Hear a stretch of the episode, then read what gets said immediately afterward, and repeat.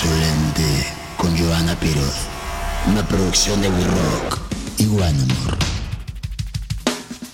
Este podcast se llama Insolente, es una producción de We Rock y One Amor y lo pueden encontrar todos los viernes en todas las plataformas, incluyendo Spotify, Apple Music, Google Play y Amazon Music.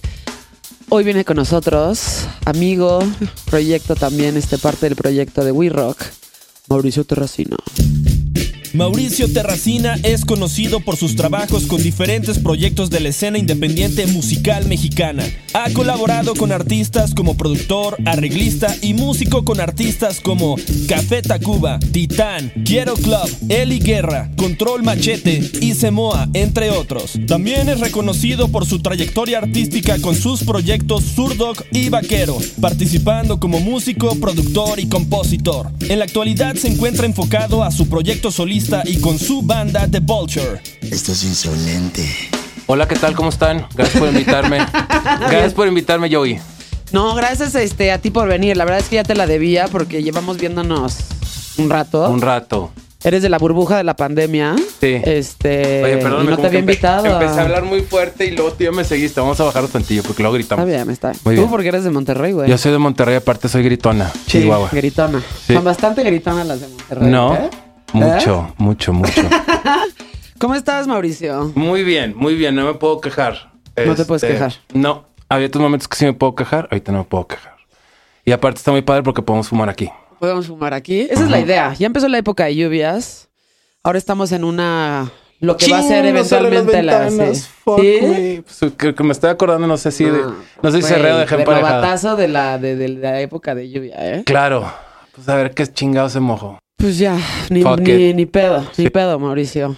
Este, sí, eres de la parte de la burbuja de gente que hemos estado viniendo a We Rock durante la pandemia, que hemos sido muy poquitos, ¿no? Sí, Pero te pues, has mantenido ahí bastante activo, ¿no? digo, por lo general intento quedarme lo más posible en mi casa desde siempre, pero pues digo, obviamente sí salíamos mucho más. eh, pues digo, antes salía, no sé, a hacer DJ sets, a clubs y así, o no, festivales que estaba muy padre. Digo, la verdad cuando estaban sucediendo era de que, ay, no, me daba miedo por tanta gente, pero pues ahorita ya se, se extraña, pues al mínimo estar ahí Ya sé. con la gente y así. Este, pero... Extrañas eso mucho, ¿no? O sea, Pues la no última mucho, vez, pero sí. La última vez que te subiste en escenario, según yo, me acuerdo, fue en el Vive Latino, Fue que Vive fue Latino. el último, Sí, o sea, lo último que existió en México, o sea, el último festival. Ya, yo ya no fui a ese porque ya, me- ya me estaba entrando miedito a mí. Pero, Pero fue recuerda el- que tú fuiste y, o sea, fuiste en Sí. chinga. No, porque Y- acuérdate, fuimos. ¿Sí? Tú no fuiste ni el viernes. O sea, yo fui el viernes con. Wookiees. Y el sábado, creo que, no sé si fue el sábado, y luego el domingo iba a ir con Disidente. Y ya a Disidente les dije que, bueno, puedo ir. Sí. Este, pues porque íbamos a Pues sí tocar. estuvo- can- estaba rudo, ¿no? Pues digo, ya empezó a hablar mi mamá. Ya de, Sí, sí, sí. ¿Qué tienes, pendejo? ¿A dónde vas? Y Sí, puta sí, sí, madre, sí, pues no, sí. ni de pedo. Porque la verdad, pues al principio nadie creíamos, güey. O sea, era de que, ¿qué es eso? ¿Cómo que tápate? ¿Cómo que, yo, qué pedo? No es nada de eso. Y de Pues más bien repente no entendíamos riatas. nada y por eso estaba el miedo. Pues digo, más Que no miedo, entendíamos ni madres. Sí, pues voy hasta la fecha no sabemos ni madres. O no, sea, pero ya pues lo tenemos más controladito. O sea, ya Sí, sabemos claro. lo que tenemos que hacer. Sí, Ya sabemos que el cubrebocas sí sirve. Ya sabemos que el tapete no. el tapete no. El tapete no, pero el cubrebocas sí. sí, Ya sabes este, que si estás al aire libre estás mucho más seguro. estás más tranqui. Ya sabes que tienes tu mini burbuja de personas que sí ves, pero la mayoría del tiempo estás en tu casa. Pero ahorita Claro. las cosas están un poco más este, Pues mucho eh, más. relajadas. Según mi Instagram ya no hay, no hay esa cosa. sí, güey. Ya. En Sí. México ya no existe la Ya no existe, güey, sí. Ya hay antros abiertos y todo. Güey, o sea, digo, es que, güey, yo creo que también nos vamos a quedar como con ese feeling de en la madre estoy con mucha gente, güey. O sea, no Sí. sé, el otro día fui a un ratito a Oriente. Sí, yo también. Este, y me, eh, me dio cruda moral el otro día. Pues, ah, digo, deja tú eso. Digo, yo no tomé pa- aparte, pero la neta es de que, pues, güey, te echo bajito para empezar, te hace sentir un poquito más encerrado y ya la banda, pues, acercándose sin máscara, güey. O sea, ya como que me quedé con ese loco en la cabeza que, espérate, espérate, espérate, no me, estás muy cerquita, carnal. O sea, Sí, sí, leve la nieve y ya. Y no te vas a poner cubrebocas adentro. Pues no, güey. No, yo lo traía. Yo sí traía eso y traía audífonos, único, güey. Era el único, obviamente, como claro, señora. claro, sí, como pero señora. entonces, este, empecé, digo, sí sentí ese pedo. Digo, con... Deja tu compas, pero güey, es así nada más que ves ahí de repente, no sé, abrazo y la chinga. Espérate, güey. O Sí. sea, relax. Ahora, no sé si se vaya a quitar eso, pero... Sí, sí se va a quitar. Pero, Pero, todavía pues, nos queda este, este, este añito en México de Claro. estar tranquis. Este año nos queda todavía, como estamos platicando ahorita, yo creo que sí va... O sea, Manténganse tranquilos. sí, El próximo año ya hay Primavera Santa. sí. Y ahorita me estás platicando de... um, Ah, no, lo que estaba Normal. lo que estaba platicando, digo, independientemente de lo de Normal, es Pablo Martínez, muy buen amigo, que es el que hace el festival. No, le estaba diciendo más que nada, o sea, le- la, me voy a ir de clavado densísimo, me vale verga. Eh, la cosa es- sabíamos. sí, o sea, le estaba diciendo porque estábamos platicando, ¿qué me estaba contando? De, lo- de los discos que escuchaba de chiquito. Y me dice, güey, no, pues la neta, o sea, Evil Empire de Rage Against the Machine me Sí. tronó la cabeza, güey. Pero antes del Evil Empire, el primero, de Rage. Pues creo que a este vato no le tocó no. tanto ese. O sea, Ese a mí me favorito. tocó todavía el primero. No, pues suena brutal. Brutal. Pero el segundo, lo que estaba escuchando es que, o sea, yéndome a, a- a pensar como el productor o, o la gente que los está grabando, o sea, lo que escuchas en ese disco, pues es la ejecución de estos cabrones tocando al mismo tiempo y como Sí. con esta emoción y este feeling muy, muy loco, güey. O sea, Es todos los putazos que están dando, cómo están tocando el bajo, o sea, como que se escucha esa energía muy cabrón. Sí. Y cada vez que tocaban, lo daban todo. ¿Los Yo los vi dos veces. ¿En sí. Coachella? ¿O dónde? No, los vi la primera vez cuando estaban aquí en la Ciudad de México. Oh, ¿viste Sí, el de aquí que grabaron? Sí, el de, el de Battle of Mexico. Sí, Sí, estaba ahí, sí. ¿Y qué tal estuvo eso? No, pues no mames. Yo me tuve que esconder atrás de una columna porque, pues, sí había niñas, pero éramos no tantas. Era Claro. más machín. Sí. Y pues, güey, se armó el slam densísimo y pues, Denso. güey, no te respetan, o sea. No, no, hombre, Atrás de una columna no. así. Y pues fue súper emocionante. Me acuerdo Oye, así que mis amigos así. En el anexo del Palacio de los Deportes, ¿te acuerdas que había un mini anexo del Palacio? Donde del algo de palacio? skates. Ah, No sé si hacían algo de skate. Ah, Ahí veía una vez a los fabulosos Cadillacs, pero Ah. eh, eh, eh, eh, sí era el, el anexo del Palacio de los Deportes. Sí. Y luego eh, le menté a mis papás a los 18 de ¿Los que iba a 18? ajá, pa- de que me iba a Nueva York con mis amigas del francés. Ah. Y en realidad me fui sola a, a Woodstock 99, donde estaban ellos. Ah, 99 que fue. Ah, ya fue el Estaba que estuvo bien cabroncísimo. feo. No, hombre, El de bueno, Limp Bizkit que 94. hicieron un desmadre, que quemaron todo y Sí. raptos y bueno, así. yo no fui a ver Berlin Biscuit porque No, ya nunca sé me que gustó. no, pero era ese. Pero justo iba a ver a Rage, inauguraba a James Brown, que fue cabrón. Jesucristo. Sí, ok. Jesucristo. Y iba a ver a Rage. Y, o sea, lo impresionante de ellos es que, o sea, no tocan, tocan. O sea, lo dan. No, hombre, güey. Era lo que le decía a Pablo. Y Digo, es güey. cabrón, o sea, estás sudando. Sí. O sea, pero machín y es, no, Sí. de- mi, o sea, mi banda favorita de esa época. Es lo que me estaba diciendo. Me dice, o sea, de esas bandas, creo que, digo, pues es la favorita. Me dice, también escuchaba contra el machete. Pero luego de ahí me brinqué a la cuestión esta de, de que creo que muy pocas cosas relacionadas como con un trabajo, en este caso el mío, o sea, mi servicio que estoy dando es hasta cierto punto estimulante físicamente. O sea, lo que yo le digo, güey, es que me dieron, o sea, me, se me, me dieron goosebumps, o sea, me, me Sí, puse sí, chinito. sí, sí, claro. Estábamos escuchando Bulls on Parade en el celular y yo, qué cabrón, o sea, esa conexión que hace mi memoria cuando estaba escuchando eso, Claro. la capacidad de asombro que tenía era muy distinta a la de ahorita. Entonces, como que eso lo vuelves a vivir, güey. Entonces, Sí. digo, esto me lo da la música, la música me lo dan esos cabrones que están haciéndola. Entonces, ese es trabajo, como muy pocos, creo. Muy pocos. Que también, digo, en el cine también sucede, yo creo. Sí. Veo, una, veo una escena y ¡pum! Ah, no sé, güey. Ves Sí, sí, Shining o es El Exorcista y pues, güey, todo el tiempo está. Perdón, digo, como que yo siento que todo el mundo tiene ese top ten, pero bueno, es el mío. Eh, sí, entonces le digo, güey, pues es que está muy cabrón, está muy gratificante, siento yo, ese concepto del trabajo de los artistas en general. Sí. En este caso, eh, de la música, de cómo, cómo lo sientes, o sea, físicamente. O sea, Sí. puedes hasta llorar con rolas. Sí. Puedes hasta. O sea, yo en Rage las dos veces lloré. O sea, Ajá, lloré, lloré. ajá. O sea, de que Pero no puedo creer que está pasando esto. Pero güey. igual como puedes llorar con Rage, puedes Ajá. ir a saltar un banco, güey. O sea, eso es para vol- volar edificios, güey. Sí. Para agarrar un tráiler y atropellar gente. o sea, es de que, ¿qué es esto, güey? O uno de esos camiones de, ya sabes, de que, que te transportan. trucks, de que trucks. transportan así, ya sabes, de los del Oxxo, Ah. que van a recoger la lana. Ajá. Eso y a romper la madre los Exacto. mi- microbuses, Pues ¿no? haciendo cagadero.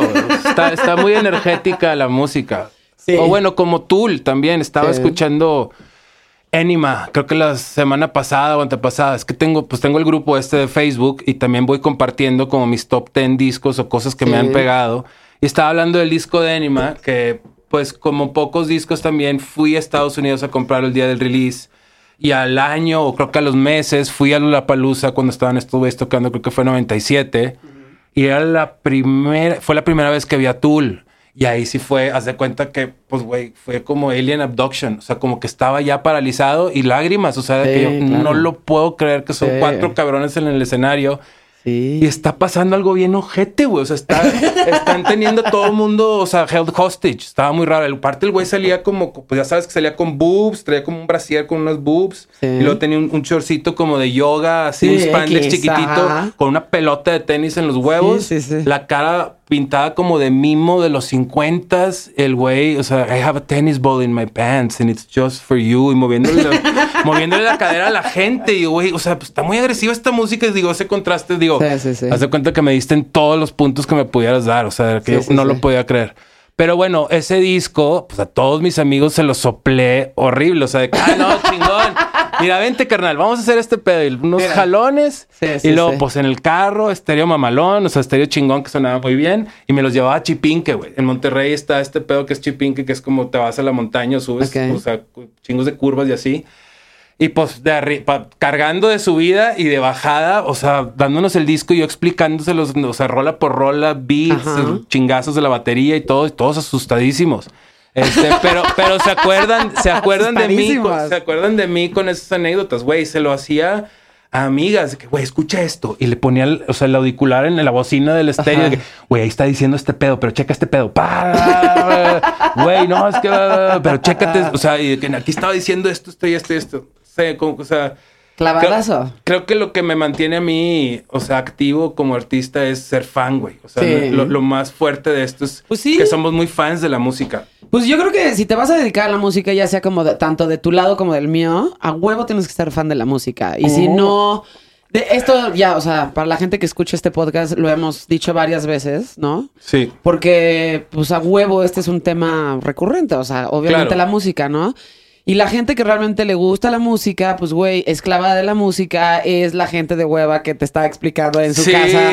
Y güey, es que esto está, Sí. mira, y esto está Ajá. subiendo y ve este güey, Sí. aquí, aquí este, está, ya sabes, Elizabeth de los ¿Cómo me Cocktails, bla, encantaría, bla, bla, cómo me cómo- encantaría ajá. saber qué era lo que estaban pensando mientras les estaba yo? O sea, era terrorismo, haz de cuenta que estaba Sí, haciendo. terrorismo de O sea, información. que estaban diciendo, porque hay muchos que sí dicen que, güey, no es que esas veces que nos explicabas el disco este de Anima, Toy me dice mucho eso. Toy me regaló el vinil, de hecho. Ah, sí. Este, porque sabe que me, me encanta ese disco. Eh, pero pues a este güey también se lo da, de que yo a Mauricio, o sea, Sí, o sea, otra estaba el vez. hámster adentro de la Sí, cabeza, güey. así como echándose una siesta, güey. Y luego yo llegaba a la casa y otra vez, es que, güey, como que hago eso, güey, mucho. O sea, veo muchas bien, veces las pero cosas. está bien. Pues esa es parte de la persona que eres y Mm. parte de lo que eres es como ser súper fan de la música. Y es inevitable que si estás escuchando, compartiendo lo que te gusta, no le expliques a la otra persona Claro. por qué te gusta tanto. ¿no? Claro, claro, claro. Digo, en parte, en parte, ustedes en la escena del rock mexicano, porque además ustedes Sí. empezaron como bien, bien jóvenes. Sí. Ustedes son, o sea, y te lo digo súper fácil, ¿eh? O sea, ustedes, ustedes como banda Surdoc son una banda que sí está en el subconsciente de toda la banda eh, de los noventas que ya estábamos poniendo atención en música. Porque estábamos Claro. chavitos, yo soy un poquito Sí. más chavita que tú, pero ya, ya estaba poniendo completamente atención. Claro. Y ustedes están en ese, en eso, en el subconsciente colectivo Sí. de toda la banda que estaba escuchando música en los noventas, y eso es muy cabrón también. Sí, yo creo que la ideología que tenemos en ese momento, o sea, digo, aparte de que estábamos muy chavitos, Bien chavitos, ¿no? ¿Cuántos años tenían? ¿17? yo tenía 17, Chetes Sí. tenía 16, pero te estoy hablando ya Mames, esto. bien chavitos, güey. Esto ya era en Los Ángeles grabando antena. O sea, pero Súper nosotros. chavitos.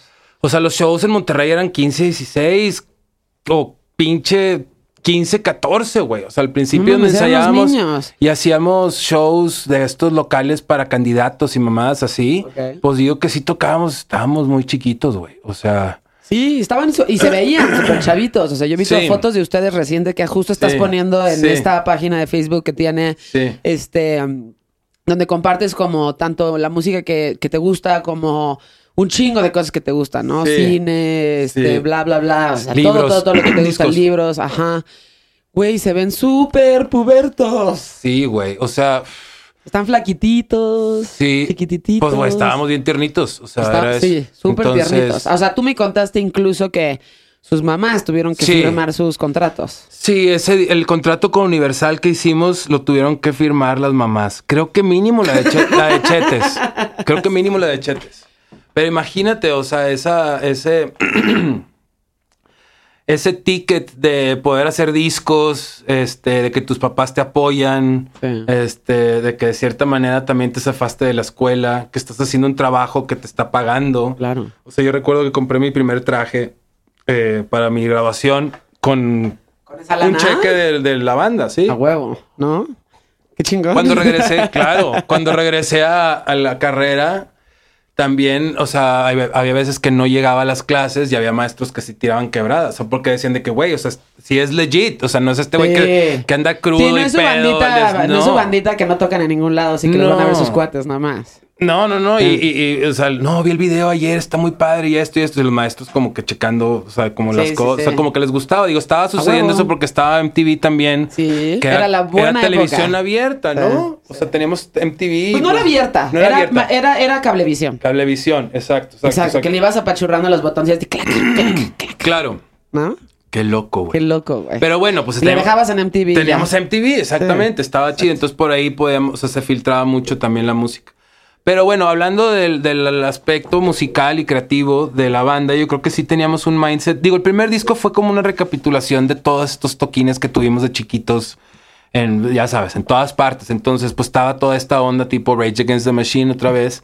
Y esta cuestión también de, pues, digo, Soundgarden, Stone Temple, todo este pedo. Y estaba la contraparte de Beach Boys, eh, Beatles, soundtracks, pedo más clásico de Chetes.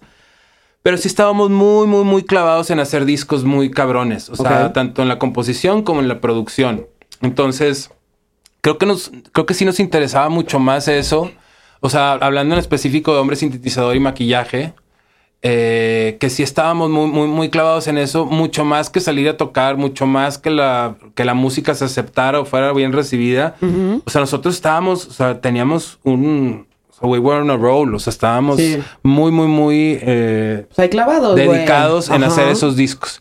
Y la neta es que sí fueron medio pesados, güey. O sea, digo, ahorita nos lo recordamos, sí. lo recordamos y es de que, ay, qué chido. A ver, perdón.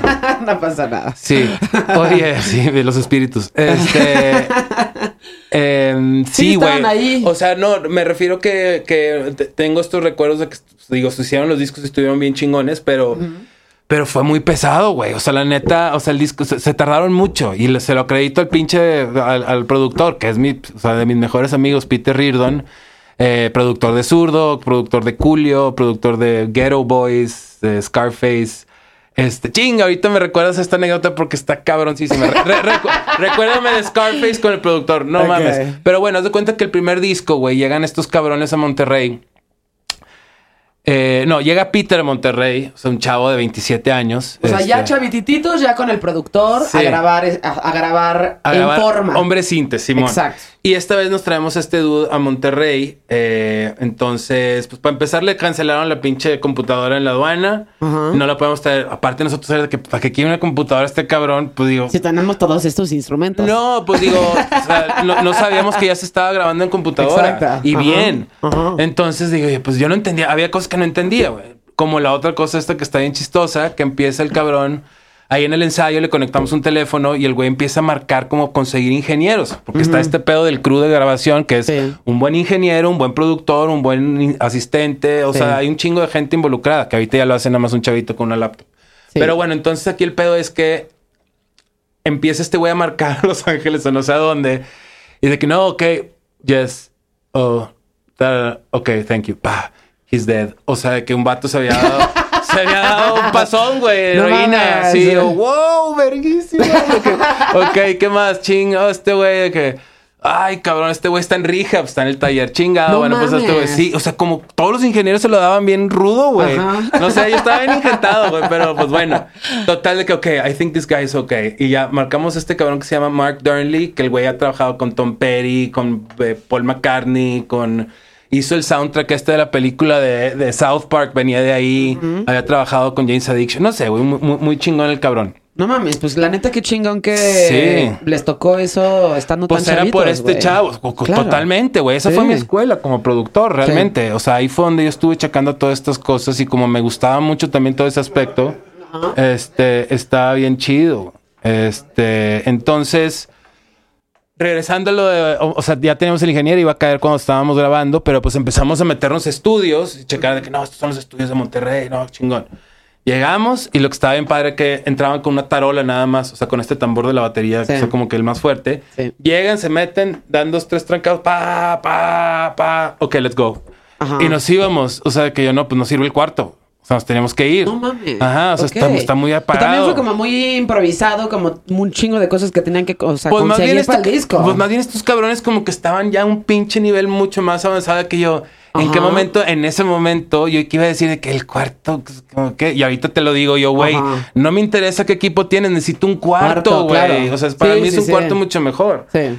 Pero bueno, entonces, pues bueno, pasamos a uno, el, el de estudio de los temerarios, muy chingón, muy grandote, muy clean, todo, bla, bla, bla. Pues no, cabrón, vamos nosotros. Ahí vamos al otro. No, aquí, ya sabes, toda la gente de los estudios enseñando. No, es que mira, esto lo vino a producir, esto viene. Sí, sí, sí, sí, Este güey sí. entró de pa, pa, ok, let's go. Y con eso probaba Güey, el cuarto, sí. con la tarola. Pues bueno, yo entro y le hago así con la mano. Sí. Pero estos güeyes, pues lo hacían todavía más pro y ponían Ok. la tarola, que eso es lo que tiene que sonar. Y en los discos siempre suena. Ajá. O sea, esta cuestión de, ¿no te acuerdas? ¿Viste este programa, la serie de The Defiant Ones? Claro, buenísima. favor, los que lo están escuchando, por favor, si no lo han visto, véanlo. Es Sí, muy... es el mejor documental de ese año que me parece que fue 2019. 19. No, no puede ser también, piel chinita. No mames, piel Pero chinita. pues hay un momento en donde está diciendo eh, Bruce Springsteen y Jimmy Iovine que estaban dos semanas sacando el sonido de la tarola. Stick. Y le pega. Sí, Stick. Ah, le no, pega, still sí. not there.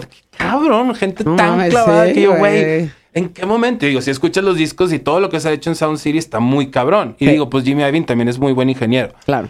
Pero bueno, entonces nos pasamos y nos pasamos, pues no, no hubo pinche estudio entonces. No hubo. No hubo estudio. Entonces ya llegó el ingeniero y todos de que, pues, güey, ¿qué pedo? Este, pues, güey, no hay, no hay, no hay manera de cómo grabar. Total, a Fernando se le ocurre, el cantante de los primeros, o sea, del primer disco y o sea, salió de la banda X. Sí. Pero el cabrón tenía un primo que hacía raves en la carretera, o sea, 40 minutos de Monterrey saliendo para no ser tan chingados.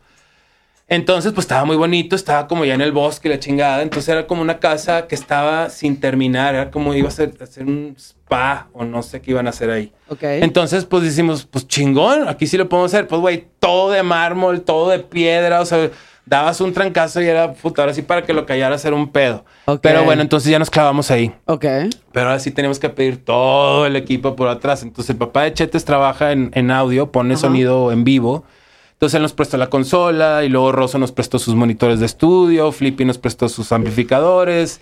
Todo el mundo nos prestó todo, güey. O sea, guitarras por todas partes y caían, o sea, porque también... Claro. O sea, caían Era los parte del proceso. Sí, pues digo, caían al estudio. Pues buenas épocas, Una para ¿no? janguear, pues güey. No mames. Es que no manches, o sea, Sí. también estaba hablando de eso con, con Pablo de, de The Good Old Days, güey. O sea, no sé si sea la cuestión esta de que pasan años. Ajá. O sea, de que ahorita vamos a sentir lo mismo de ahorita. En 10 años vamos a decir de que, ay, qué padre ese podcast que hicimos. Seguramente. Sí, sí va a O, pasar. o realmente es en ese momento, en ese contexto y Pues- porque tenías esa capacidad de asombro. No sé, yo lo mido mucho por no, eso. todo el mundo, o sea, ahorita estamos así, teniendo buenas good times también, ¿no? Claro, o claro, sea, claro. en 10 años seguramente van a decir, ay, ¿te acuerdas cuando hacíamos estos desmadres en Sí. We Rock y hicimos el podcast y Sí. sabes que nos fuimos en la camioneta a Guadalajara y Sí, totalmente. llegamos borrachos a nuestro toquín y no pudimos hacer absolutamente nada? Güey, llegamos borrachos a Guadalajara. O Sí, sea, güey. deja tú, al toquín Pues sí. huevos. Toquín ya Sí, sí. estábamos en otro pedo. Sí, ya estabas en otro. Ay, qué horror. No, qué horror. Ya, shh, no digas nada, no digas nada. Oye, pero sigue, no, sígueme contando Ah, del entonces, total, proceso. de- estábamos en la casa, chingón. Ajá. Rentamos la casa, obviamente no había planta de luz. Estaba el primo de este vato ahí, estaba diciéndonos con lo que teníamos que hacer. Total, ya seteamos el estudio para llegar a esta anécdota que está hermosa. El cabrón nos dice, güey, no hay pedo de nada, está chingón, aquí está en el medio del bosque, no va a pasar nada. Y nosotros, vato, al contrario, güey, estamos en medio del bosque, no hay ni puertas en esta mamada, se va a meter todo el mundo. Pues una, robarnos el equipo y otra, cogernos o matarnos. Sí. Total, de que pues chingado, güey. Ok, ni pedo. Este, nos dice el cabrón, digo, no hay pedo con nada, nada más aguas si empiezan a, a oler a vinagre. Ajá. Nosotros, du- tipo, me dice, hay unas mamadas de este vuelo que se llaman vinagrillos y son No. como unos escarabajos negros enormes que te tocan y te mueres a la chingada. No mames, Nosotros del de que, tamaño de tu güey, mano. Güey, era una mamada enorme. Enorme. No sé, nos enseñó unas fotos y que, güey, ni de pedo. No mames. Pues total, pues imagínate. Entonces, toda la aventura del pinche disco, culeados con los pinches Vina- vinagrotes. Simón. Entonces, ah, el pedo acá era de que, o sea, nos dice el güey, no, pues güey, se tienen que traer sus casas para acá. O sea, tienen que traer todo su desmadre al estudio, porque aquí se tienen que quedar, porque aquí está todo el equipo. No Entonces, mames, claro. Pues es que además les roban cosas que están prestadas y ahí te Güey, por eso era todo el pedo. Entonces nos dice. Durmiendo con los vinagrillos. Espérate, güey. Total, haz de cuenta que, pues, güey, ¿qué vamos a poner? ¿Qué vamos a hacer este desmadre? ¿Qué? Se van a meter a robar. Yo, no, mira, espérate, güey. Y agarro, no sé de dónde encontré, pero había una manta enorme que me puse a hacer, pues, güey, hice un pentagrama a la chingada, rojo. y lo pegué en la puerta, güey. Entonces ya era una casa satánica toda enorme, güey. O sea, ya veían ese pedo ahí, ya no se iba a meter nadie, güey. Y dicho y hecho, nadie se acercó. Nadie se acercó. Nadie se acercó. Lo Pues, digo, pusiste afuera. Lo puse afuera en la entrada de la puerta. Si era Pues toda sí, blanca. tenías un buen pues, punto, güey. Sí, claro. Pues digo, es lo primero que se, se les va a culear. Exacto. Este, pero bueno, entonces pues nos trajimos todo. La, la recámara, las televisiones y el calentador. Hacía un frío espantoso. Imagino. Pues entonces empieza a oler nuestro cuarto a vinagre, güey. Y todos de que chinga madre, güey. Y aquí nos tenemos que quedar a jetear, güey. Nos tenemos que quedar a jetear. Total, Madre, pues chinga. Es que además lo- la gente no, o sea, la gente está escuchando esto, pero no saben del tamaño que me acaba de escribir, que es el Sí, escarabajo. bueno, haz de cuenta que agarren la mano. palma de su mano. Ajá. O sea, pues qué, güey, unos 8 centímetros. Unos 8 centímetros. Unos de 8 8 a 10 de centímetros. 8 a 10 centímetros, un pinche insecto. No creo que te vaya a caer No bien, aunque sea lo que sea una mariposa de ese vuelo, te culeas. Sí, te culeas. Pero bueno, entonces eh, te digo que estábamos en el cuarto, güey, y estábamos todos culeados con el pinche vinagre.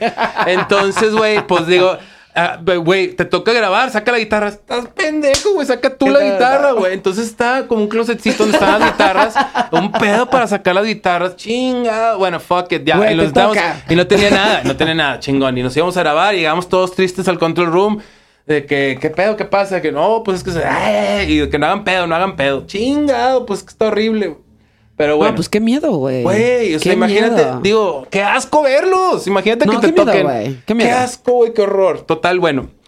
En las noches nos quedábamos ahí a jetear y nos turnábamos. Se quedaba Shaggy Chetes, nos quedaba yo, se quedaba Fernando, se quedaba. Estos güeyes, obviamente, nunca se quedaban. Entre los que tenemos que ir a regresar a su hotel. O sea, se quedaban este, de dos en dos, ¿o qué? De dos en dos. Madres. Entonces, güey. De Blair pues, Witch. Totalmente. Entonces de noche sales ahí y es pues, ahora sí puro bosque y está bien culiante.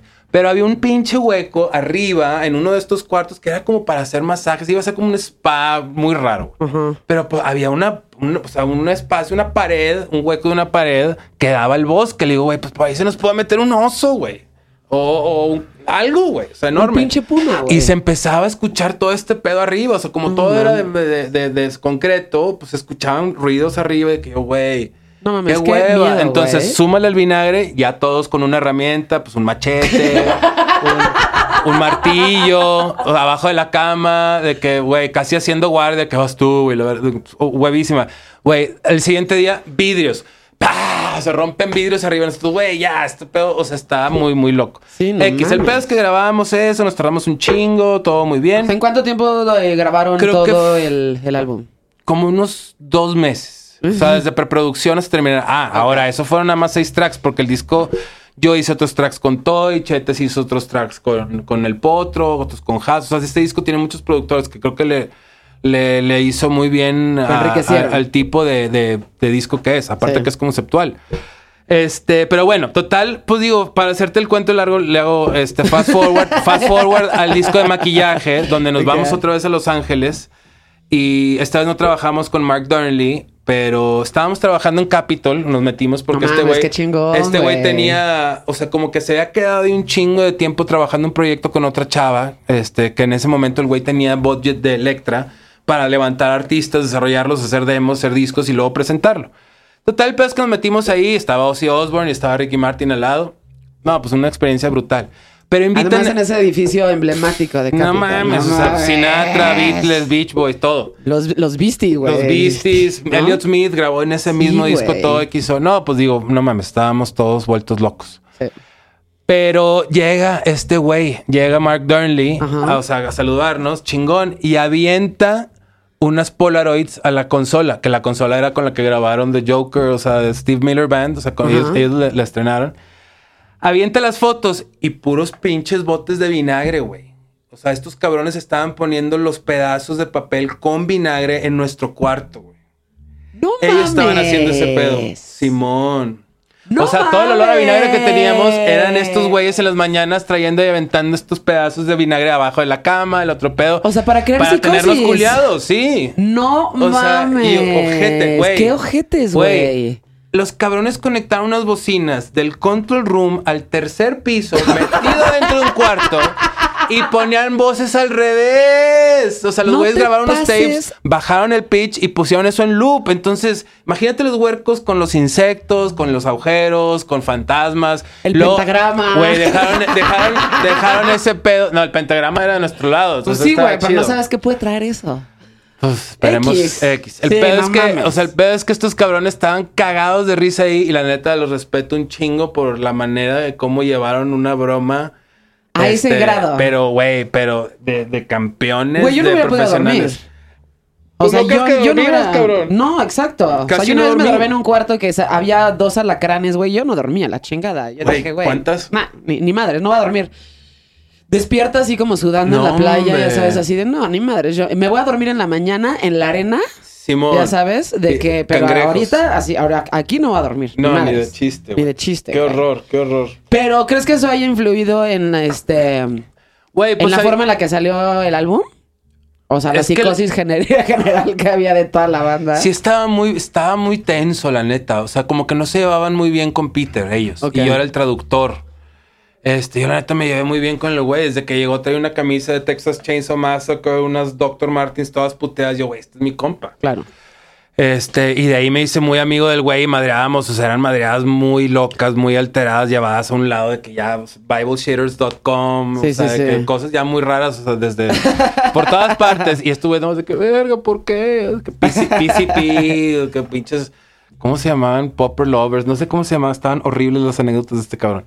Pero bueno, sí, horribles. Oye, güey, pero sí, o sea, a final de cuentas te digo que, que sí fue muy pesado los dos discos.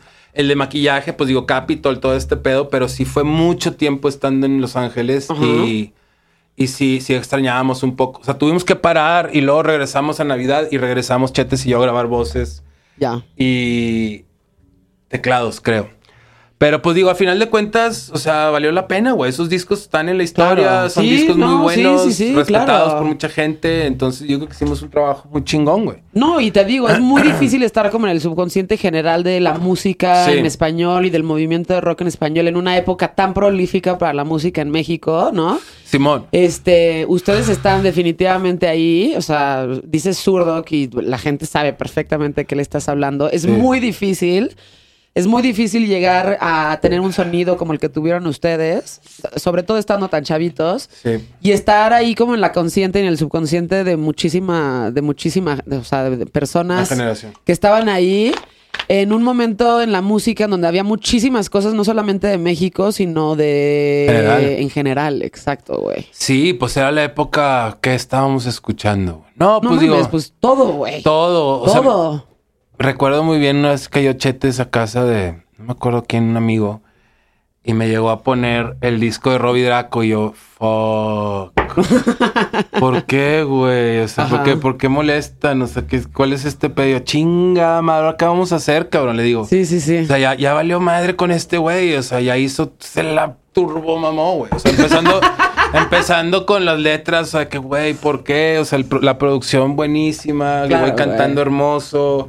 Sí, todos sí, los sí. sonidos de todo, Phil Manzanera, o sea, que yo, güey. Sí, y estábamos por entrar a grabar el segundo disco. Le digo, güey, o sea, ¿ahora qué pedo? Y el güey estaba igual, nos volteábamos a ver de que yo, pues la neta. Sí, ahora qué chingas vamos a hacer, güey. Sí, o sea, estábamos, los- sí, la neta, preocupados y que, pues, güey, pues no sé, güey, pues hay que empezar a ver qué pedo. Con Claro. la- porque ya estábamos en, en una, en una etapa de empezar a escoger canciones. Entonces, o sea, ya no había tiempo de que, ah, vamos a componer más rolas para ver qué pedo. Entonces, lo que creo que. Lo que creo que funcionó mucho fue que todos estábamos conscientes de lo que se iba a hacer.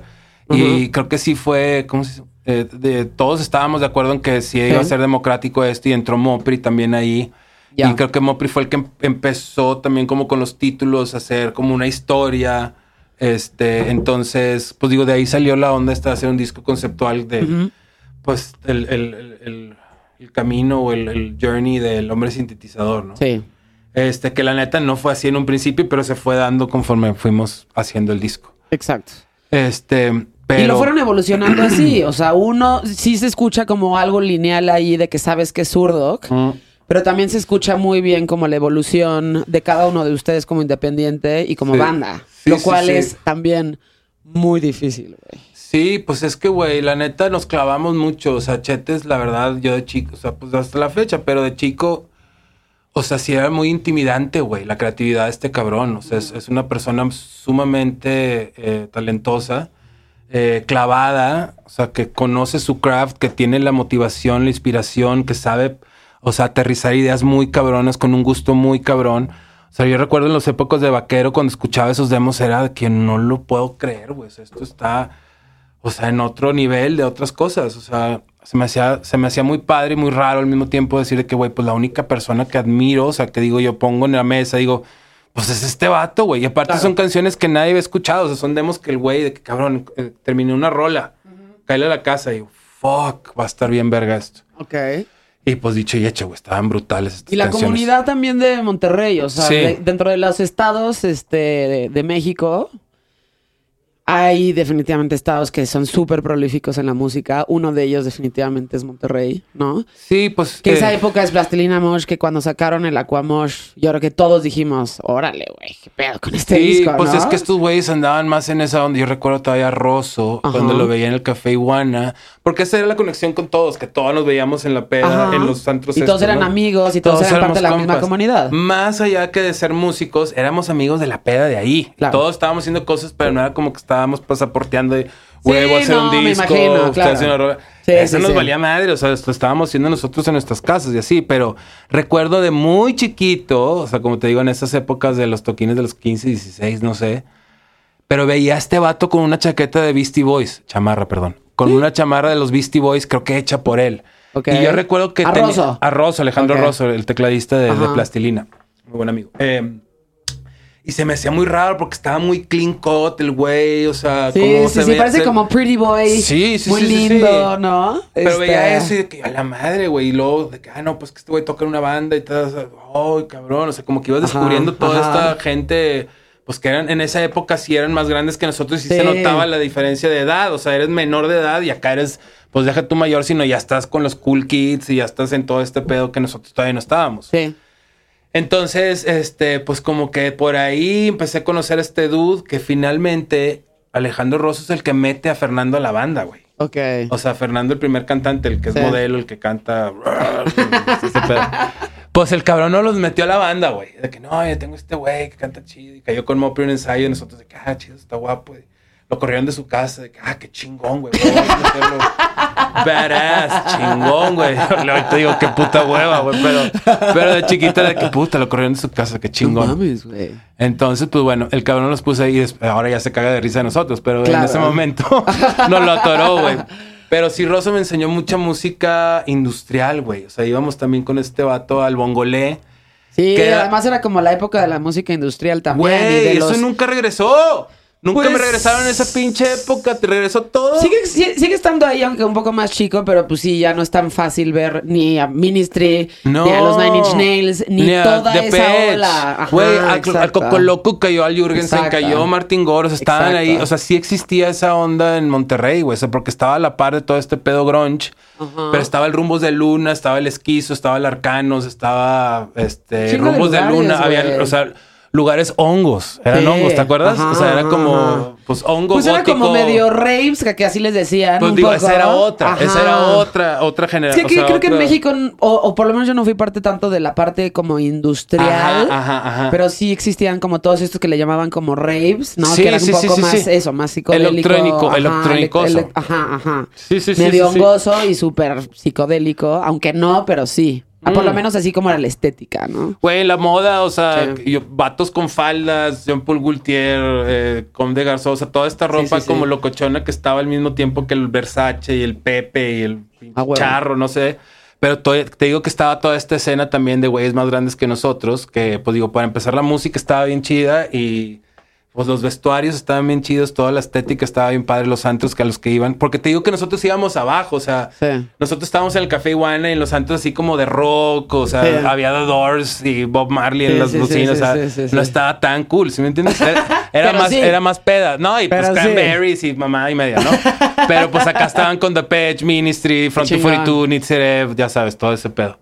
Pero bueno, pues esa era la época de chiquitos en Monterrey. Pero pues, sí. o sea, yo Plastilina Mosh, güey, ¿no? nos, nos salimos de plastilina, pero pues pasó este pedo que yo creo que lo empezó Control, güey. O sea, Toy tenía Sí, esta onda de los demos. Sí, no mames. Este, Control machete, qué bando. to- to- puta. to- to- to- to- Boots. Yo la verdad creo que este, o De sea, Control mejores. Machete sí definitivamente como que es la banda de México de esa época. o sea, si tuvieras como que escoger una, definitivamente es Control Sí, Machete. ¿no? Pues digo, para empezar. Que lo que- sigues escuchando, yo sigo escuchando y yo sigo diciendo, no mames. No, yo cada vez le hablo a Toño y digo, güey, ¿qué pedo, güey? O sea, suena demasiado padre este pedo. Sí, o sea, suena el, disco negro. padre, güey. yo grabé los dos discos, tuve la, tuve la oportunidad y la fortuna de, de estar presente en esos dos discos y se la, pasa- se la pasaban muy padre. En, la primer, en el primer disco compuse un par de tracks, riffs o cosas. Y en el segundo, puta, otra anécdota bien padre. En el segundo yo regresé a grabar unos bajos del disco de Surdoc.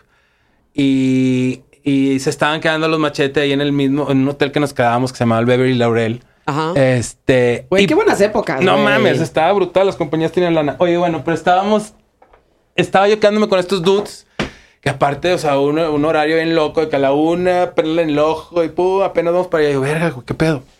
La cosa es que me dejaban a mí después de ir a grabar, Peter me dejaban en el estudio estos cabrones que estaban Ajá. en American Studios, no me acuerdo cómo se llamaba. Pero el pedo era que. No cerraba el estudio a todo esto, ¿no? Pues no, pues estos Pues se día ahí hasta en la noche, sí. Sí, sí, sí. Este. Nada y- de como ya son las nueve, váyanse a dormir. No, No. no. ni madres. O sea, No, si te, pues- te quedabas ahí todos los días, días, días, te Sí. No, días. digo, sí, sí, se, sí se regresan a comer y a, a jetear sí, y todo. sí, sí, pero- Pero pues tus güeyes trabajan de noche. Exacto. La cosa es que llego ahí una de estas noches y estaba Ricardo Haas, que es también como ma- era manager en este momento o, o productor ejecutivo del disco de Artillería Pesada.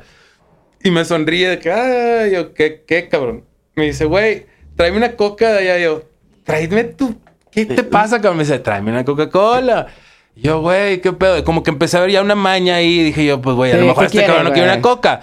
Pues voy a sacar la coca y haz de cuenta que está un vato, está un vato, o sea, agachándose por el refresco y se para y se me pone aquí, tricky.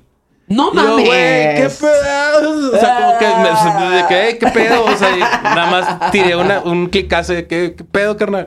Y ya, el güey se fue para yo, pinche te dijo Ricardo. nada? No, me, no, de que, ¿De "Ey, qué ¿Quién es pedo. este güey, cabrón? No, pues digo, Pinche está- estaba bien loco Ajá. que el cabrón siempre pasaban por él chavas, o sea, como pues, para ir a cenar o no sé, pero como que traían un look diferente. O sea, un día este güey estaba vestido de este pedo Adidas, Ajá. pantro y chaqueta.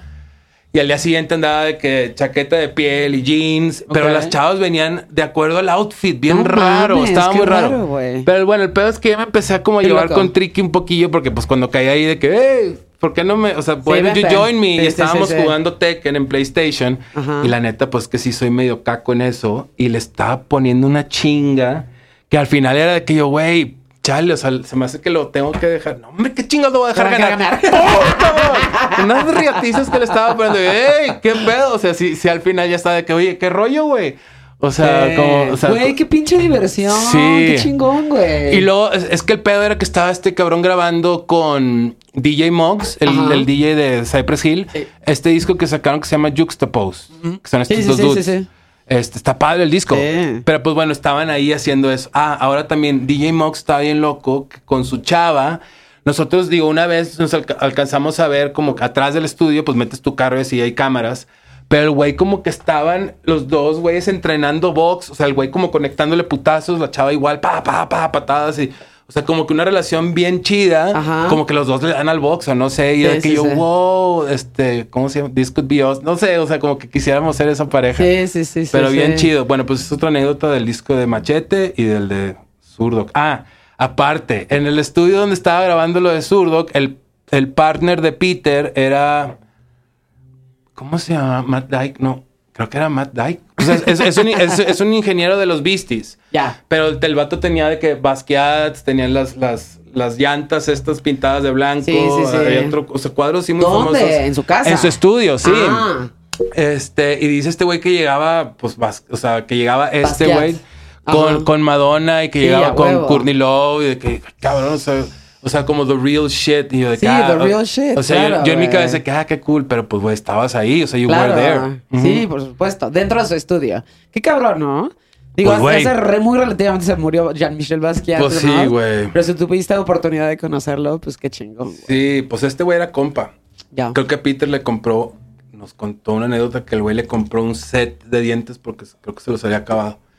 No mames. Este, pues es que ya se cuentan ese tipo de anécdotas de que no, pues Sí, este sí, güey sí. le tuvimos que reconstruir la nariz o no sé, güey. O sea, ya sí se lo daban Sí, de sí, neta. sí, sí, sí, sí, 100%. Ujú. Qué cabrón, güey. Y qué buenas épocas en los estudios en donde justo pasaba eso. Entonces había, no había un solo estudio, ¿no? Si estás Sí, justo en, pues una- había en un estudio así varios. son como varios. Sí. no, y las anécdotas de los ingenieros. y la gente alrededor. O sea, ese, ese pedo del estudio este, es muy cabrón, güey. Porque entonces no Pues, es una banda, ¿no? Es las bandas que están grabando alternamente ahí, las Sí. colaboraciones y las cosas que surgen Claro. de haber estado en comunidad grabando o utilizando Sí. el mismo estudio, en o sea, en el mismo tiempo, Y- pero en y diferentes el- lugares. Y los conectes que tienes o- Claro. o, o la cercanía que tienes, ya ves esto de, de seis puntos de, de distancia. Sí. O sea, que te conoces Eso un güey sí, y sí. conoces otro y luego el otro conoce el otro. Pues, güey, aquí estabas muy cerca de que el uno o dos. O sea, Sí, que no, sí, sí. o sea, en esta onda de, güey, es que... no sé, El guitarrista de Beck toca bien cabrón. ¿Cómo? Jason, quién sabe que yo. Es su mejor "Ah, amigo". Es su mejor amigo. Le digo que caiga mañana. Eh. O sea, o sea, en esas ondas, ¿sí me entiendes? Entonces, güey, o sea, de hecho. Ah, otra anécdota. Estábamos, yo me acababa de comprar estos laptops, ¿te acuerdas las que eran como huevitos así de colores las Macs? Sí, las primeras Macs. Sí. Que son como de colorcitos, como plásticosas. Ajá, bien Muy bonitas. bonitas, sí. Todo el mundo Este, quería una de esas. Sí, Sí. creo que me, me la regaló mi mamá. Eran como naranja con, con O blanco az- o azul Azulito, con blanco. moradito, Sí, sí, sí. naranja. Sí, sí, bueno, muy es que se bonitas. cuenta que para grabar el disco de maquillaje no tenemos platillos y un amigo de Peter se los iba a prestar. Entonces, pues me fui con este güey a recoger los platillos a casa de su compa. Pues ya me dice, no, pues pásale, güey, te lo va a dar, te va a dar los platillos este güey. Y ya voy entrando así este pedo y veo un vato así tatuado y regreso de que yo, ¿quién es este dude? De que yo, wow, Chris Verena. Ajá. O sea, el baterista de Nine. Sí. Ese fue el que nos En prestó los- momento, los, sí. platillos. Sí, Sí, pues es que sí. se salió.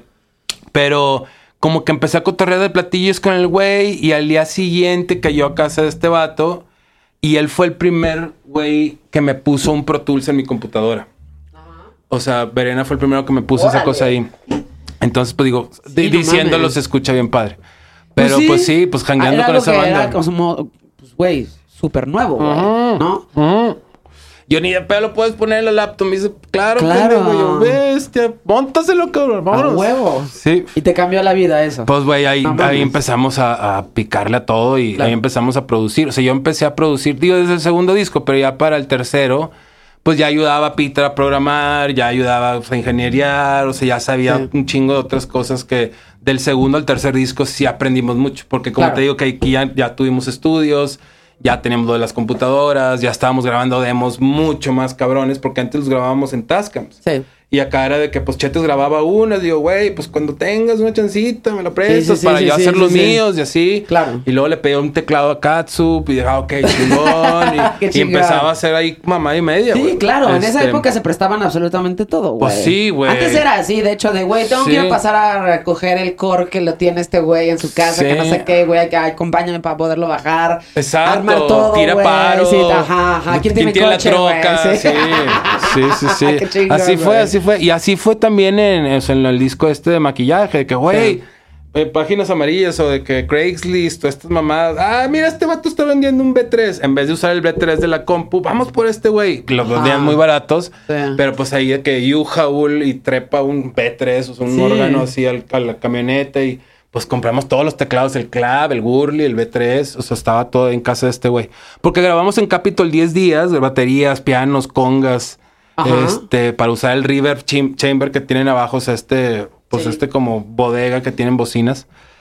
Este, y terminamos grabando todo en Pasadena, en el estudio de este güey. Y Ok. ahí sí estábamos, digo, como que este güey ya le agarró más de huevita. de. Ah, aquí en la casa, chingón, Nintendo. Y le dije, no, cabrón, o sea, Sí, vamos sí, a sí, dar. Una hora afinando, no mames. Ajá. Pero bueno, el disco quedó muy chingón. Este.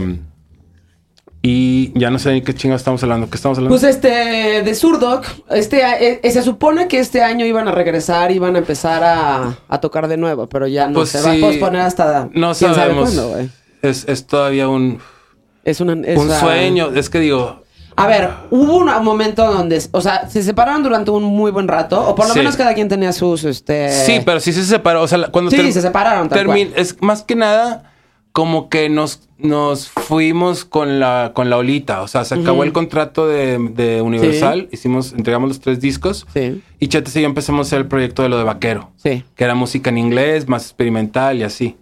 Este, pero. Otra vez se me fue, ¿qué? o sea, aburridos de agarra el hilo y se va. Es que estaba viendo la pared, no sé qué se me ocurrió, güey. No, que, o sea, lo, yo, lo que yo te iba a decir es que sí se separaron durante un Ah, rato, perdóname, aunque sí. cada quien tenía sus proyectos.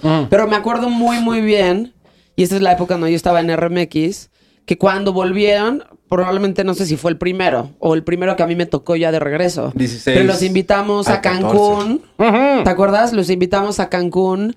Este, en un mini 212 que hicimos ahí en Que Cancún. estaba cerca del mar. Exacto, que estaba al ladito del mar. ¿no?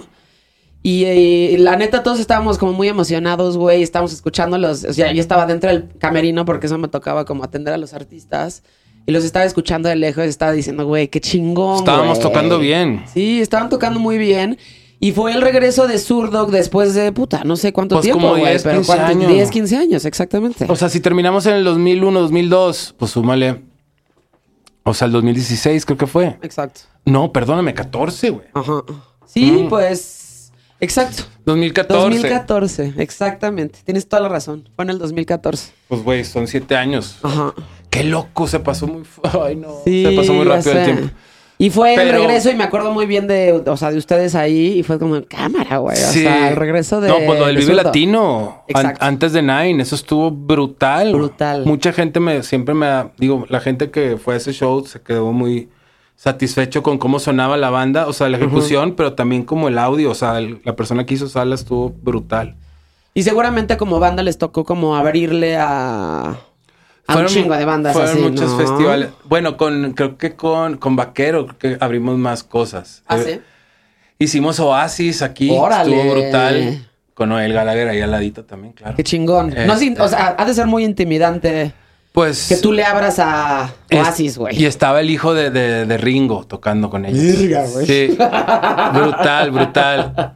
Pero Como no, de, ¿sabes qué? Si vamos a, soundcheck, güey. Sí. Sabes. Sí, o sea, güey. digo, obviamente siempre vas como seguro de lo que estás haciendo porque así tiene que Sí. ser. Pero sí ha de haber una parte de ti que dice, madres, güey. O pues sea, más que nada, a a lo Oasis, que me preocupaba era de que ¡chin! se fue la guitarra. o, ay, o sea, un error de afuera, no tanto de nosotros. O sea, estaba, sí estaba muy seguro de cómo estaba sonando la banda y no, no me sentía nervioso con mi craft. Me sentía Sí. nervioso de que a lo mejor sonara mal afuera. O sea, de que hubiera como algún aspecto técnico que estuviera fuera de tu fuera de control. sus manos, sí. Ya. Este, pero muy bien. Y también los otros dudes que abri- abrimos mucho fue a Placebo. Con ellos tocamos como cuatro Órale. veces. Esos güeyes sí, sí jangué con ellos un ratillo. Ok. Buena- buena Loquillos, onda. ¿no? Pues weirdos, más bien. Sí, Pero exacto. lo que me encantaba es que cuando llegaba a los soundchecks, todo el tiempo Merden Oms. O sea, el disco está de Perfect Circle. Ajá. Entonces yo lo asociaba de que a la chingada. O sea, estos güeyes son los góticos de ahorita, güey. O sea, Placebo, Sí. Perfect Circle. Sí, sí, sí. Y así. Entonces yo digo, güey, qué padre toda esa banda. O sea, toda esa bolita de raza, güey. Exacto. Y, y lo escuchaban, o sea, todo el rato en, en sus camerinos y en el soundcheck le daban a eso. Ok. No sé, como que me cayeron extra bien por eso. Ahora estás con tu proyecto independiente, que es un poquito más, este, digo, obviamente sigues tocando, sigues Sí. haciendo muchas cosas. Sí, Está The Vulture con una nueva alineación. sí. Y estás haciéndola muchísimo de productor, lo cual está bien interesante porque justo estás como explotando todas estas cosas que aprendiste en los procesos Sí, de todo de lo que tener tus bandas. Sí, todas, claro. ¿No? Pues haz de cuenta que cuando, como comentabas, o sea, se deshace zurdo, que empezamos con vaquero, y en el momento en que Chetes se va como solista, Guardiola entra a Zoé y yo me puse a producir el disco este que cumple 15 años. De hecho, mañana hay un programa ahí en, Ah, sí. Hay un programa por el disco de efecto perfecto de División, que fue el primer disco que hice. Eh, y en este caso, pues es el disco de estos güeyes que, pues Claro. como que el más representativo, o sea, como que les fue muy bien con ese disco. Ajá. Y entonces ahí me convertí yo en productor Sí. y por, eh, creo que lo comenté también en esta entrevista, que les digo que que mi convivencia con los divisiones tiene que ver mucho con mi inspiración de crear The Vulture. O sea, como que le perdí el miedo a hacer rock pesado. Exacto. Porque yo venía de Blur Blur y Soft Bulletin de los Flaming y OK Computer y como cosas así ya muy elaboradas, muy weirdos. Y güey, o sea, a mí lo que me gusta, o sea, me gustaba, o sea, de que me puse a recordar de que, güey, Guns N' Roses, güey, qué pedo, o sea, Sí, güey. que es más tu pedo. Queens Bueno, of o sea, the todo es tu Stone pedo, pero eres Sí. mucho más de rock Rocker. pesado. Claro. Sí, 100%, ¿no? Ah, ah. Y explotaste esa parte, aunque hay partes de zurdo que suenan mucho así. Es que como te digo, siento yo que la mano que metí en zurdo fue mucho de productor. O sea, de Sí. que, güey, este sonido, eh, el bajo con acordes, este, la guitarra saca el ecoplex o cosas así que, que son más como de producción. Ahora, porque ya estaba muy cubierto todo el aspecto de la composición, porque pues Chetes tenía muchos tracks muy padres, yo tenía cosas ahí muy buenas. Entonces, pues digo, todo este, todo este proceso de la producción y la ingeniería de los discos creo que fue donde yo me clavé mucho más. Y eso ya lo empecé a retomar, como te digo, creo que fue el 2005, 2004, cuando empezamos el disco de División. Y de ahí, pues empiezo a trabajar mucho más con, con bandas.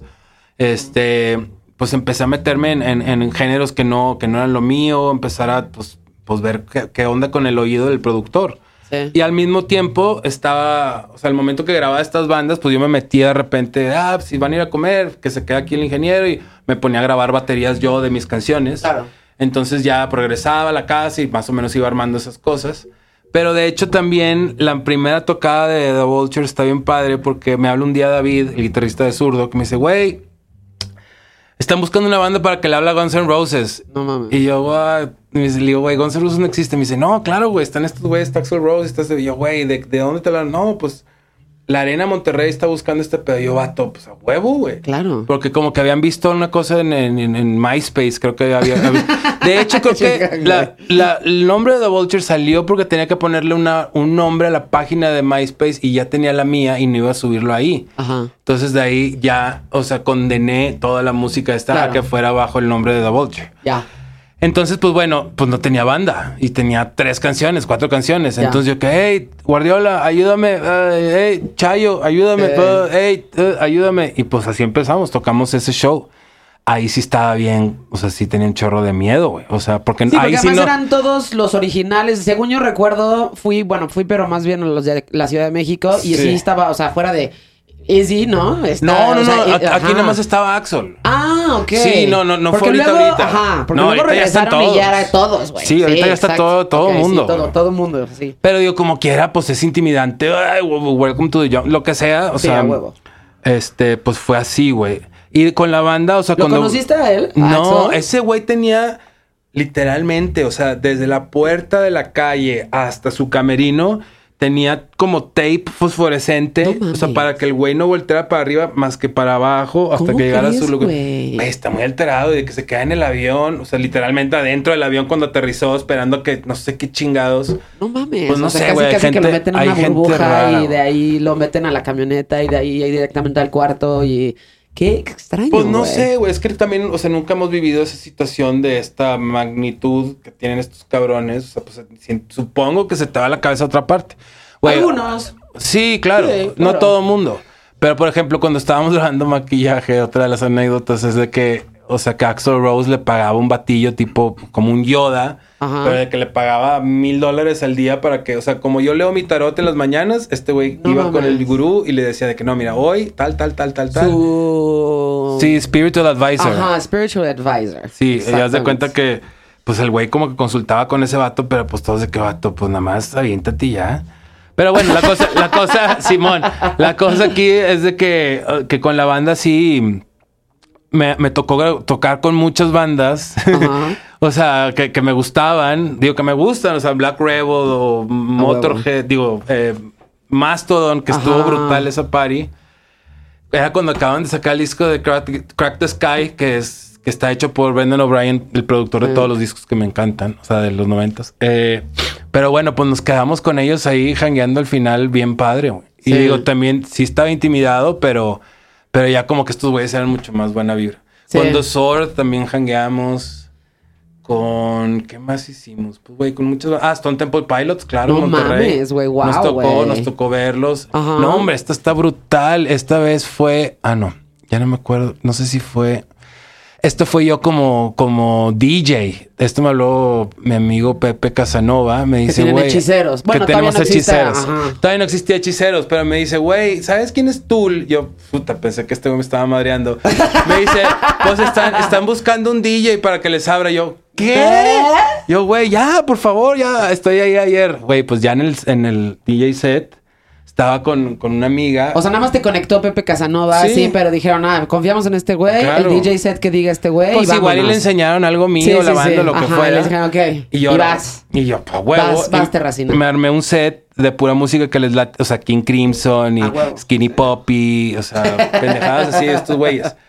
Y me dice, me dice mi amiga, me dice, güey, te están saludando. Y yo estaba así como que en la, en la pendeja. Yo, ¿qué? ¡Ah! Y Alex, o sea, Adam Jones aquí al lado de mí. No mames, O sea, también riéndose que, güey, great set, está bien padre la música. Y yo, carnal, ¿te gusta? Qué chingón. Un vato así como tres cabezas más grande que yo. Sí. Pero súper chido el vato. Y yo, güey, no puede ser, güey. O sea, lo que te había contado de todos los viajes a Chipinque con mis amigos. no mames. Estando enfrente de ese güey, güey, no mames. O sea, regreso al punto eso de lo que hace la música con, Sí.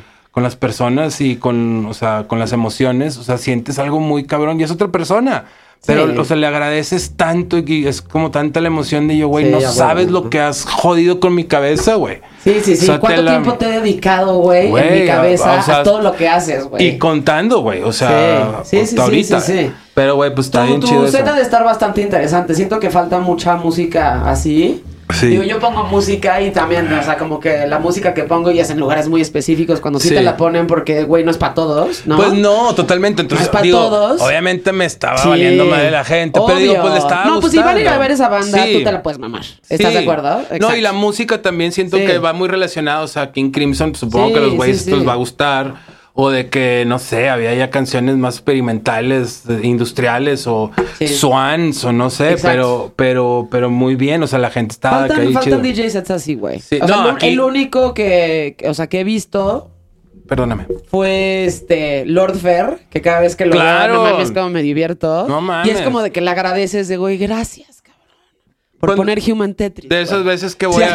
O sea, O sea, las veces que vas este, a Londres, yo estoy güey. no mames. ¿Por qué no me traigo Londres a todos los chingón, nada, antros, exacto, güey, ¿no? O sea, esta es la música del club, carnal. Exacto. O sea, eso es lo que y tiene es que tan haber. raro escucharlo que, güey, es- ¿por Yo- qué no existe más, güey? De que Eso. ni de pedo. Madre, y pum, y empieza Sí, la rola y sí, empiezas sí, a huevo, a Y estás con tu caguama caliente, güey. pinche, pinche panzona toda caliente, güey. sí, sí, sí, este, sí. ahí en medio de la gente sudada y así. Güey, pero vale madre por ver esa música, por escuchar esa música. Exactamente. puta. Sí, o sea, por escuchar esa música te chingas esa pinche caguama Claro. tibia. Y los rozones con la y, banda. y los rozones sudada. con la banda Sí. y la casa ahí, ya sabes, este, güey, cayendo. Pero eso es como parte de la experiencia. Claro, güey. claro, claro, Ahora claro. vas a retomar tus este, DJ sets. Ya hablé con, ya hablé con Pepón también. Tenemos que retomar eso. Yo también Ajá. estoy armando un set chido para Hapax. De hecho, estoy trabajando en un nuevo álbum de Hapax. Hapax Legómenon es un proyecto que tengo de música electrónica. Este, que trabajo mucho con Andrés Séptimo, mi amigo de, con el que sacamos la música por Platino, que es su Sí. sello. Este, Él es más tecno, pero. él es, él es muy tecno, este, pero sí, sí, sí he aprendido mucho de él, más que nada como en la pista, o sea, el Sí. club, este, porque lo hace demasiado bien Sí. y, y es, es un animal en, en ese campo. Entonces, pues yo como que sí, sí intento escucharlo a veces porque me dice, vato, es que sí estás muy terrorista, güey. O sea, no puedes poner eso así, las morritas se te van, a, Ya te van a sacar de onda. Pero a mí me gusta el terrorista. Pero digo, o sea, ya llega un punto donde estoy ahí en medio, que sigue estando dark y sigue estando Exacto. como de- de- de- Pero lento, tiene pero, justo está padre. esta parte como Sí. medio tecno, que es justo lo que hace Lord Fair, ¿no? Como Ajá. que entre una y otra es este como tecno Sí, que eventualmente evoluciona a esto que es otra vez vuelve a ser como darkness. Simón. ¿No? Y lo campechanea con, con hits. Ajá. Y de repente, ¡pum! Blue Monday. ¡Ah, huevo! Y luego exacto. lo vuelves a bajar. que ahí te voy otra vez. Simón. Pero eso, bueno. está, eso está chingón, pero Sí. eso además lo tienes tú como solista, o sea, fuera de hechiceros, Sí. que también está padre, porque además ahí es una, es una, este, no mames, o sea, los cuatro están increíbles, güey. Sí. No, es que están eso- chingoncísimos. es- es- sí, es como Y físicamente, o sea, como estéticamente, toda esta cosa de Napoleón y demás, Sí. es súper bonita. ¿no? Claro, claro, Súper, claro. súper bonita y es súper estética. Y no lo sé si agarramos en Pepe es serio. tanto así, pero se ven muy bien. No, Pepe es el que nos salva. O sea, a final de cuentas, pues ya sabes, llegamos los cuatro y chingón, peinaditos y todo muy bien. y ya para las tres y media, el otro güey está ya parado en la pared, el otro güey está platicando. Ya están como Y- gárgolas Y, deja todas, nada güey. más a, a- a Pepón tocando, pobrecito. este güey de que, pues órale, atender, atender. Y se van turnando, ¿no? Sí, y de que bueno, vas tú. Porque son cuatro, güey. Sí. Sí. Obviamente Yamil nunca pone un chile, pero cuando, lle- cuando llega la cajetea, pff, yo vato, nos espantaste toda la banda, güey. Qué sea, chingón. chingado. Qué chingón. Y bueno, ¿qué viene para Mauricio? Checa. En el futuro venidero Sí. relativamente cercano. Bueno, este año como que empecé frenando todo. Eh, saqué la canción de Flaca en 14 de febrero, que ya lo tenía planeado desde el año pasado. Sí. Pero como que hubo varios cambios de, de planes, para bien, de hecho. Este, entonces, como mencionabas, también ya tenemos más o menos la banda armada, eh, que estamos listos ya para empezar a ensayar para salir a tocar. Está- estoy haciendo ya un disco nuevo de la banda, con nuevos tracks, nuevas composiciones. Es probable que toquen ellos, a lo mejor no tocan ellos, pero pues yo creo que lo, lo voy a empezar a grabar ya en, estos, en estas fechas. Ya hay muchas cosas grabadas, pero... Es que además tienes muchísimas cosas, güey. O sea, Pues tienes digo, hechiceros. Está tienes toda tu parte como de productor, pero además como tus rolas independientes y también los covers que has hecho últimamente, Sí. ¿no? Este, la nueva alineación de The Vulture, ¿no? Que justo está padre eso porque Sí. como comenzaste, como comenzaste, ¿no? En donde estabas tú grabando ciertas cosas y como que ya los tracks están hechos, pero vas metiendo, como alguna vez también lo hizo un poco Nine Inch Nails, ¿no? Claro. Que vas rotando. Es que es como Queens Ajá, o como exacto, Nine. O sea, yo siento que. vas a- rotando a a, mí- la- a ciertas personas. Hay- tú eres como el pilar de la Simón. banda, ¿no? Porque además son tus rolas. Sí. Pero vas. Pero el vas- toque vas de los moviendo. músicos, Ajá, sí. exacto. Y aparte, digo, lo que está bien padre es que es una familia muy grande y todos los integrantes eh, siempre están muy divertidos y siempre. La, o sea, la pasamos muy bien cuando sale algún show así de bomberazo. Esta, esta última vez en Monterrey hicimos un show para, para una casa, no me acuerdo que era una casa productora, se llama 14.7, Ajá. pero en este caso invité a Beto Ramos de Jumbo, a Chayo de Niña y al Rojo que toca en Reino y tocó la batería con nosotros en Surdoc. Ok. Y, güey, ensayamos un día y el día siguiente lo grabamos y sonó brutal. Sí. Entonces, eso es lo que me refiero, de que estos güeyes ya traen las canciones, entonces nada más de que, hey, ¿qué Vámonos. onda? Ensayamos un día y el día siguiente ya suena bien cabrón. Y suena muy padre con toda esta gente, porque aparte no es como que meta, o sea, nunca he hecho de que una audición, de, ah, a ver, vamos a ver cómo toca este güey, si no lo conozco, pues no, o sea, no puede Sí, si no, a es la tu, banda. si no es tu amigo, no, o sea, no es, no es parte de la banda. No, digo, no, no pudiera tener, creo que, o sea, no pudiera estar, digo, se- siento que se quiebra todo el pedo del concepto de la banda. Claro. O bueno, mínimo en mi cabeza, o sea, porque si no estoy pasándomela bien con toda esta gente, No, pues sí, a está huevo. cabrón. Sí. Entonces, Detrás te, te tienes que divertir. sí. Eso es importante. Y todos, no nada más yo. Sí, a huevo. Entonces, digo, eso se siente tanto para nosotros y aparte la gente es lo que está viendo, entonces, Claro, o sea, va de la mano, si una cosa no está jalando, la otra tampoco va a jalar. exacto. Este, pero bueno, eso es la banda. Y luego, como estás platicando de lo de mi proyecto como solista, en este caso empezamos con el proyecto sacando, como decías tú, tenemos las colaboraciones, que hay varias canciones con diferentes amigos, que está Gil, está Tito, está Salvador, están los Eh. Jumbo, está Disidente. Y digo, creo que, digo, hay más canciones que están trabajando, pero como que lo descuida un poco.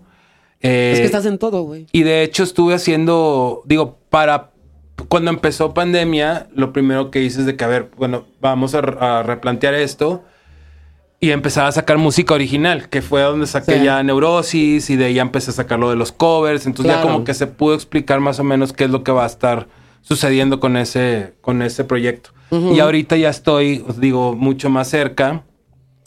Porque esto sí lo tengo que hacer, como dices tú, son muchas cosas, pero si no las organizo y si no les voy poniendo colores, Claro. como que se empiezan a atropellar una con otra y no, no está chido. O sea, por ejemplo, ahorita tengo una cosa con el disco de Hapax, que lo tengo ya casi terminado, pero todo el fin de semana y hasta el lunes estuve sampleando un chingo de cosas. O sea, que tenía mucho de no hacer eso.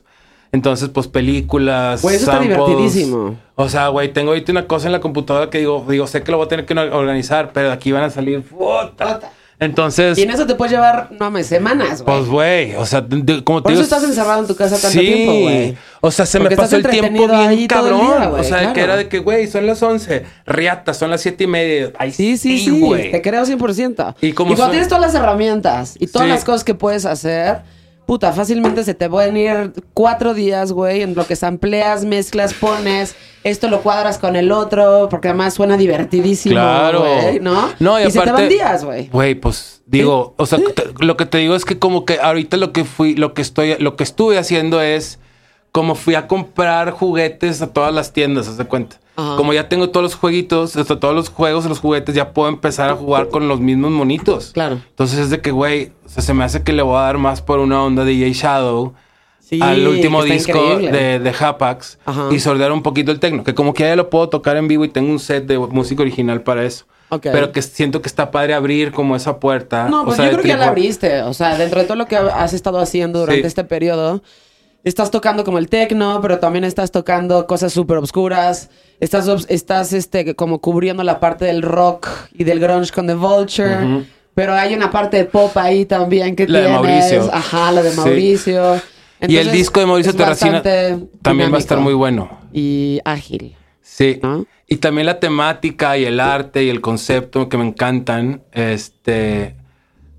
El de, el de, el de The Vulture está muy padre y el de Mauricio Terracina está muy padre también. Eh, y creo que uno va, o sea, el de Mauricio Terracina creo que me va a quedar como más o menos el tema de la psicología. Sí. Y con, con, con la banda creo que se está yendo más como para el misticismo judío, cabala, árbol de la vida. y el gnosticismo y la, la eterna búsqueda de la, de la flama.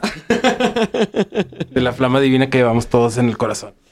Te pueden encontrar este, en tus redes sociales como Mauricio Terracina. Mauricio, Mauricio, con Z, Mauricio con Z, punto Terracina. punto Ese Terracina es con C. Instagram. Ajá. Y de ahí tengo un link tree que se pueden ir a todas partes. Que se pueden ir a todo lo que haces porque además tienes diferentes cosas. ¿no? Ahí está Hapax, ahí está The Vulture. The Vulture. Ahí está este tráfico de secretos que tienes como Sí, eso este sí. grupo en Facebook en donde compartes un chingo de cosas. Sí, está bien padre, estoy muy prendido con el grupo y cada vez son más personas las que se están uniendo y creo que se la pasan muy bien, digo, tanto yo compartiendo esto como pues también la gente está eh, al tanto de los proyectos musicales, pero también eh, pues aprendiendo de todas estas cuestiones que estoy yo posteando que muchas veces pues digo, pues no pongo ningún caption que tenga que ver con eso. Digo, Sí. pues por una parte lo del arte de los cuadros que pongo, que por lo re- regular son como imágenes religiosas o iconos religiosos. Sí. Y por otra parte también, pues libros, películas, documentales, videos en YouTube que, Sí. pues, que les pueden dar un poquito más de conocimiento acerca de todos estos temas que estoy ahí como moviendo siempre, tanto en mis discos como en mis redes. Sí, y que todo si lo ves como, o sea, si lo, si lo ves todo en conjunto, todo hace sentido. Claro, claro, ¿No? claro, claro. O sea, como que todo es parte de la misma obra de arte grandotota que es... Se puede Mauricio dar cuenta uno rápidamente de que, ah, este es el mismo cabrón. Exactamente. Oye, Mauricio, pues he platicado contigo muchísimas veces, pero definitivamente esta estuvo súper divertida. No sé por qué no me habías contado todas estas mamadas. Pues porque no era un no era podcast. Ah, bueno. Nos pudimos así irnos eternamente con todos tus, este... Todas tus Anécdotas, super anécdotas. que son- aventuritas. Uy, es lo más divertido del universo. O Sí. sea, todo... Vivimos para hacer esto. Sí, ¿Estás de acuerdo? O sea, vivimos para la anécdota y para este tipo de cosas y como para contar... Pues es lo que te traes. O sea, es lo que te estás llevando y te son, experiencias y memorias bien bonitas y cosas que pues, vuelves a revivir cuando lo escuchas. Pues ojalá digan, seguramente vamos a hacer esto muchas veces. Claro, Muchas veces lo vamos a hacer. claro. Pero muchas gracias por venir a Insolente. Un placer. Eres parte de este proyecto llamado We Rock. Y aquí nos escuchamos todos los viernes. Recuerden que lo pueden escuchar en todas las plataformas. Ahí está Spotify, ahí está Apple, Amazon, Google. Es una producción de We Rock y Buen Amor. Adiós.